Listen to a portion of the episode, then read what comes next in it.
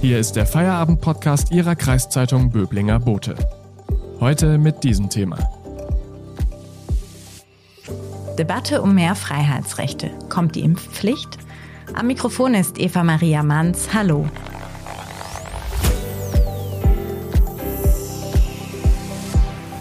Restaurant, Kino oder Stadionbesuch. Dieses Vergnügen könnte in Deutschland bald für manche gestrichen sein. Und zwar für jeden Teil der Bevölkerung, der noch immer nicht gegen das Coronavirus geimpft ist. Politiker wie Kanzleramtschef Helge Braun von der CDU haben solche Einschränkungen ins Gespräch gebracht. Sie könnten sogar dann gelten, wenn die ungeimpften einen negativen Test vorweisen können. Eine Impfpflicht durch die Hintertür sieht wiederum die FDP darin. Was wäre rechtlich dann überhaupt möglich? Darüber spreche ich heute mit meinem Kollegen Armin Käfer. Hallo, Herr Käfer. Hallo, Frau Manns. Herr Käfer, worüber wird da im Moment denn genau gestritten? Naja, im Kern geht es im Moment noch gar nicht um eine Impfpflicht, sondern es geht einfach darum, dass der Helge Braun angedeutet hat, dass wenn die Lage sich so weiterentwickelt, wie sie sich im Moment abzeichnet, es sein könnte, dass wir am Ende des Sommers wieder sehr dramatische Infektionszahlen haben und sogar höhere Zahlen, als, als wir sie je hatten bisher. Und dass es dann sein könnte, dass Leute, die nicht geimpft sind, mit neuerlichen Einschränkungen beim Einkaufen, in, äh, bei kulturellen Vergnügungen, in Restaurants und so weiter rechnen müssten. Da, da gab es sofort eine ziemlich aufgeregte Diskussion, was auch nicht weiter verwunderlich ist, weil wir gerade ja Wahlkampf haben und er hat sehr viele Widerworte auch aus der eigenen Partei bekommen. Solche Einschränkungen sind ja das eine, aber eine Impfpflicht ist ja auch im Gespräch. Gibt es denn da Befürworter einer Impfpflicht jetzt so unter den Politikern in Berlin? Also wer hat sich denn dazu schon geäußert? Also zum einen hat der Helge Braun eben, der Kanzleramtschef, angedeutet, dass es so eine, dass man über eine Impfpflicht reden werden müsse, wenn eben Ende des Sommers äh, die Impfquote immer noch äh, äh, zu niedrig sein sollte. Also wenn diese Marke nicht erreicht sein sollte, von der man eben äh, eine Herdenimmunität unterstellen könnte. Und unser Ministerpräsident Baden-Württemberg, Winfried Kretschmann, hat auch angedeutet, dass ähm, so eine Impfpflicht in Frage kommen könnte, wenn sich eben neue Varianten, neue Mutanten des Virus ähm, entwickeln würden, die dann auch die Impfungen wieder in Frage stellen, die Wirksamkeit der Impfungen in Frage stellen würden. Bei den Freiheitseinschränkungen heißt es ja öfters mal, es gehe eigentlich nicht um Privilegien für Geimpfte, sondern um Grundrechtseinschränkungen, die sozusagen zurückgenommen werden.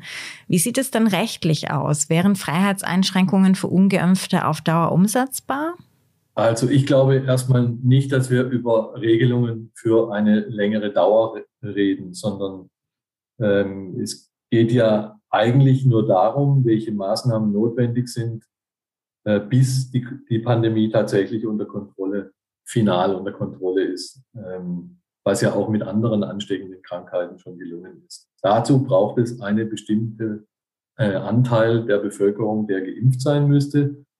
Und also reden wir über Maßnahmen, die für eine überschaubare Zeit gelten könnten.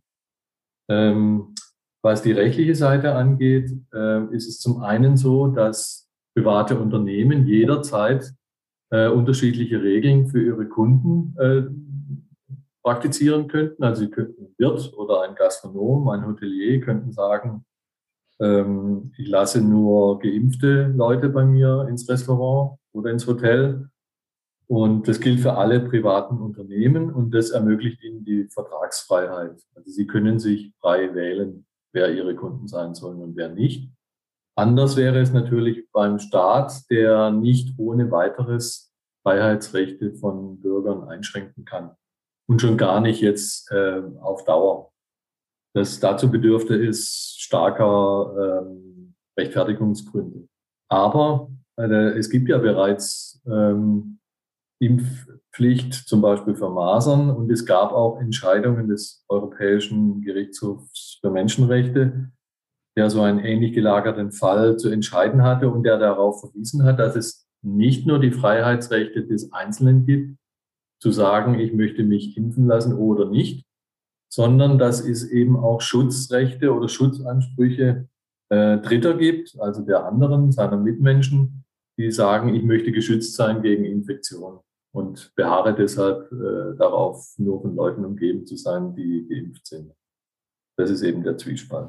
Wie sieht es dann in anderen Ländern aus? Also in vielen europäischen Städten gingen ja am Wochenende Zehntausende auf die Straße und protestierten gegen den Gesundheitspass, gegen Impfungen oder gegen Einschränkungen.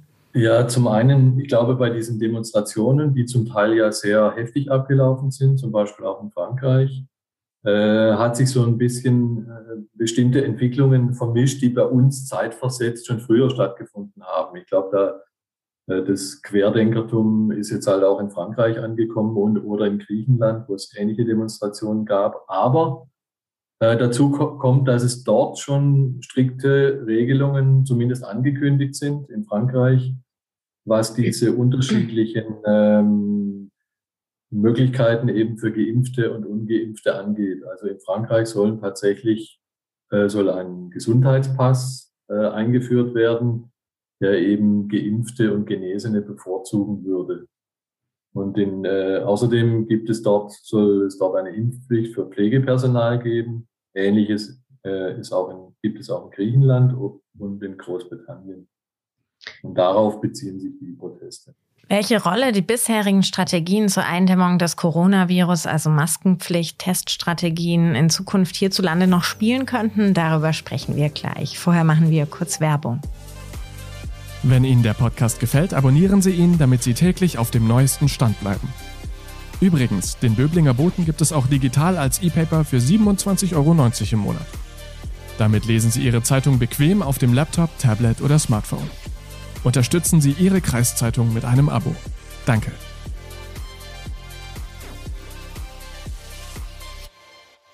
Herr Käfer, bisher wird auf ein Konzept mit einer Mischung aus Impfen und Testen gesetzt. Masken sind ja immer noch überall Pflicht. Also warum trägt denn dieses Konzept ähm, genau auf diese Art nicht auf Dauer? Ja, zum einen ist es ja im Moment so, dass man für vielerlei Dinge gar keine Tests mehr braucht. Also dass die Leute einfach ins Restaurant gehen, getestet oder nicht getestet, geimpft oder nicht geimpft. Und dass man ja an, der, an den steigenden Infektionszahlen die im Moment noch in einem harmlosen Bereich sich bewegen. Aber wenn man die fortschreiben würde, ähm, kommt man da sehr schnell auf ziemliche Horrorzahlen. An denen kann man eben ablesen, ähm, dass die, die Infektion wieder um sich greift.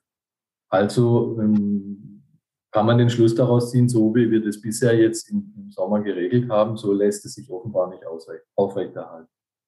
Dazu kommt, glaube ich, auch noch, dass diese Tests, Schnelltests, nur eine sehr eingeschränkte Sicherheit ähm, bieten, weil sie eben längst nicht alle Infektionen erkennen. Ähm, und insofern ähm, ist es einfach nicht so, dass wer getestet ist per Schnelltest ähm, die gleiche, den gleichen Schutz vor, vor Weitergabe der Infektion bietet wie jemand, der geimpft Skeptiker und Impfgegner argumentieren ja, der eigene Körper sei immer noch in erster Linie Privatsache. Was würden Sie denen denn antworten? Ja, der eigene Körper ist und bleibt Privatsache und ist, also selbst wenn es eine Impfpflicht gäbe, wäre es ja nicht etwa so, dass Leute, die sich partout nicht impfen lassen wollen, dann irgendwie mit Polizeigewalt äh, zur Nadel geführt würden. Das wäre natürlich nicht so und das wäre auch nicht praktikabel. Ähm, aber sie hätten eben mit den negativen Konsequenzen ihrer, wenn ich es mal in Anführungszeichen sage, Impfverweigerung, ähm, die müssten sie eben tragen. Das heißt eben mit bestimmten Einschränkungen, ähm, die eben nur wegfallen können, wenn, wenn, wenn sie geimpft sind. Insofern bleibt es Privatsache, ob ich mich impfen lasse oder nicht. Aber zur Freiheit gehört eben, also die Zwillingsschwester der Freiheit ist eben die Verantwortung. Zur Freiheit gehört eben auch, dass ich dann die Verantwortung für die Folgen meiner privaten Entscheidung tragen muss. Dann danke ich Ihnen an dieser Stelle, Armin Käfer, für diese Einschätzungen. Ich wünsche Ihnen noch einen schönen Abend. Das war der Feierabend-Podcast Ihrer Kreiszeitung Böblinger Bote. Neue Folgen erscheinen von Montag bis Freitag täglich ab 17 Uhr.